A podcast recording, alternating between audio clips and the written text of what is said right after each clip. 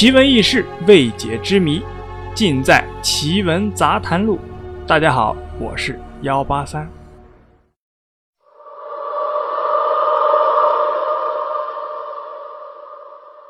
江湖十大骗术：风马燕雀、瓷金平皮彩挂。今天咱们接着讲第四片，雀雀，这是最攻于心计的一门。缺呢，也称缺，就是缺少的缺，缺一门的缺啊，就是缺口的意思，指官场上的位置，哪里有个缺，就有人走马上任堵上去。这样的大局啊，要调动好多要素，联系好多人，做局者要运筹帷幄，直到把局做成，才会腰缠万贯而去。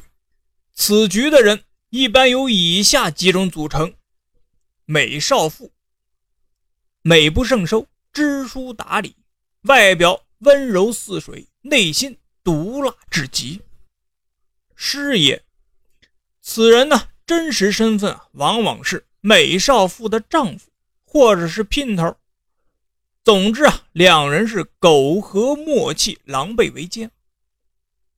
道具师傅。此人呢，要精于刻章，做官凭官印。杀手，此职啊，往往由师爷亲自担任，也有专门的杀手啊，但必须是美少妇和师爷的亲近之人，一般呢就是徒弟或者是亲生儿子。再有就是傻鸟，什么意思呢？落魄的书生，空有一腔报国之志。却无报国之门。话说啊，在民国初年，川西就出现过这样的骗局。师爷呢，先搜集线索，看哪个地方的县长又要挪窝了。一旦有职位空缺出来，就意味着新的县长要来补位了。那个时候，买官卖官成风，有时一个人兼任七八个县的县长。新任旧任县长是来来去去，老百姓啊根本弄不清到底谁是县长。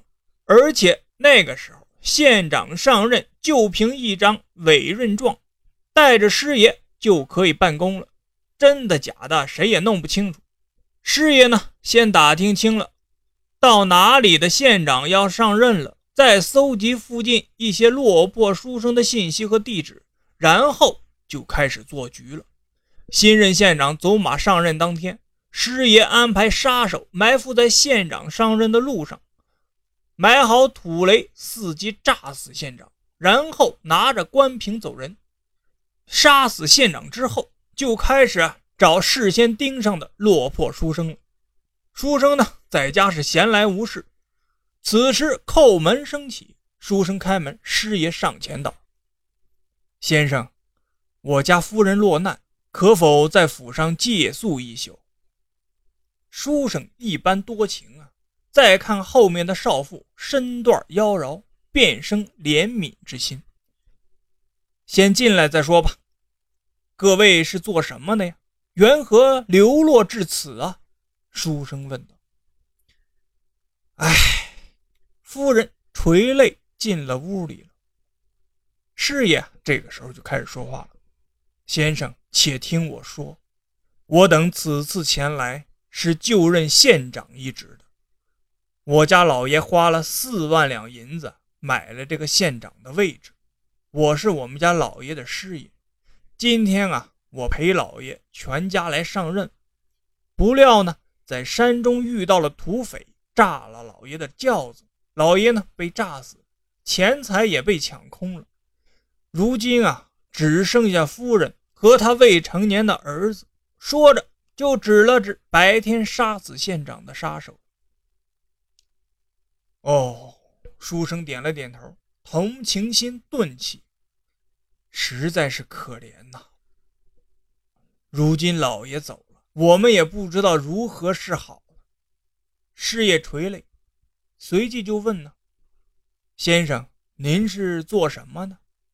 这书生啊，也是一声长叹：“我是大清朝最后一届秀才，后来考举人不中，再后来科举取消。如今的我已过而立之年，一事无成啊！师爷惊讶地说：“先生是饱读诗书之人呐。”师爷假装思考片刻，突然喊道：“夫人，有救了！有救了！”这把书生吓了一跳。老人家，您说什么呀？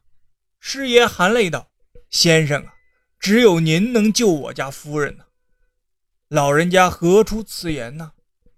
先生，你且听我说，我家老爷花了半辈子的积蓄，才买了个官一天没做就死了，这太冤了。咱钱也花了，关系也疏通好，就差上任了。现如今我家夫人孤儿寡母，要钱没钱，要人没人，无依无靠。如果先生你不嫌弃，可娶了我家夫人。然后拿上官凭上任，先生是饱读诗书之人，必知治国安邦之策，治理这个小县城如烹小鲜呐。这样咱钱也没白花，夫人也有了依托之人。先生上任之后，可大施才华，进展报国之志，岂不是一举三得？书生一听，幸福的差点尿了，但却冷言说。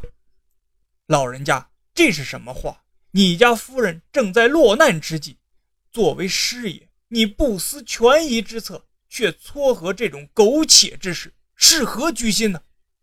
这群骗子早把落魄书生的心理啊研究透了。师爷心想：你装个毛啊！此时，夫人撩开帘子，流着泪就走了出来，对师爷就说了：“先生是饱读诗书之人。”高风亮节，我一残房之身，根本配不上先生的。这书生一看，不能再装了，再装就飞了，赶忙道：“夫人，此话折煞我了，我没有嫌弃夫人的意思，只是，只是……”这夫人擦了擦眼角的泪水，含情脉脉地喊了一句：“先生。”书生整个人都酥了，师爷笑呵呵的就大笑了：“天无绝人之路啊，天公作美，天公作美呀！”就这样，书生与夫人圆房了。而后走马上任，恨不得一下子把所有的才华都施展出来，以实现憋屈已久的大报复。账房里，师爷和夫人。阴暗的算计着，书生上任几个月，两人就巧立名目搜刮了十几万两银子。书生呢，白天办案，晚上拥着美人入睡，幸福到了极点。后来师爷又献上一杆烟枪，说这玩意儿呢能够提神壮阳。这书生呢又抽起了大烟膏子了。就这么折腾了一年，暗毒劳累。床上奋战，再加上大烟伤身，书生啊，只剩皮包骨头了，奄奄一息。那师爷和夫人一看这小子没有利用价值了，趁他晚上昏昏欲睡的时候，用枕头把他闷死了，然后带上所有的银票逃之夭夭了。当地百姓一连数日看不到县令，冤声载道啊！上面听到了风声。赶忙派人下来突查，推开县衙的大门，空空无物。再进后堂，一股恶臭那是迎面扑来。书生县令已经腐烂生蛆了。后来国民政府还查过这件事儿，最终啊也没找到那群骗子。往昔所造诸恶业，皆由无始贪嗔痴。佛经上说的一点都没错，人性很脆弱。贪念、痴念、嗔念一起，就打开了招惹罪恶的大门了。有这么一句话说得好啊：“造命在天，立命在人，福祸无门，为人自招。所有灾祸都是自己招来的。”第五片就是词儿，这个词儿呢，就是指的碰瓷儿的。这个碰瓷儿啊，现在我们都清楚，差不多一个意思。当年清朝的时候，在天津一带就流行这玩意儿。你在大街上走着走着，一个老妇人故意抱个瓷瓶冲了过来，然后跟你撞在一起，老妇人倒地，瓷瓶摔个稀碎，老妇人也是昏迷不醒。此时呢，老妇人的大儿子、二儿子、三儿子乃至孙子、重孙子，哎，都会突然出现，哭爹喊娘，大喊报官。此时呢，人群中肯定会出来一个好心人，告诉你。对待这种穷人，赶快花钱消灾，否则一旦报了官府，事儿就大了。你给他几十两银子打发了算了，等你掏空了口袋，将身上的银子都给了他们之后，他们就会背起老妇人离去，说是去看病，实则暗地里啊分钱去了。但这些碰瓷儿的，如果真碰到了官家的人，也只能自认倒霉。曾经啊，有几个傻子就碰到了在天津微服私访的李鸿章了，躺在地上打滚不起来。最后官兵来了，说：“你们既然不想起来，那就永远别起来了。”那些人一看大事不妙，赶忙从地上爬起来，抱着李鸿章的大腿就说了：“我们跟您逗乐呢，开个玩笑。”李鸿章是随便跟人开玩笑的吗？直接就把那几个人给杀了。好了，今天的故事就到这里了。江湖十大骗术，我们已经讲了五个了。下一期我们接着讲。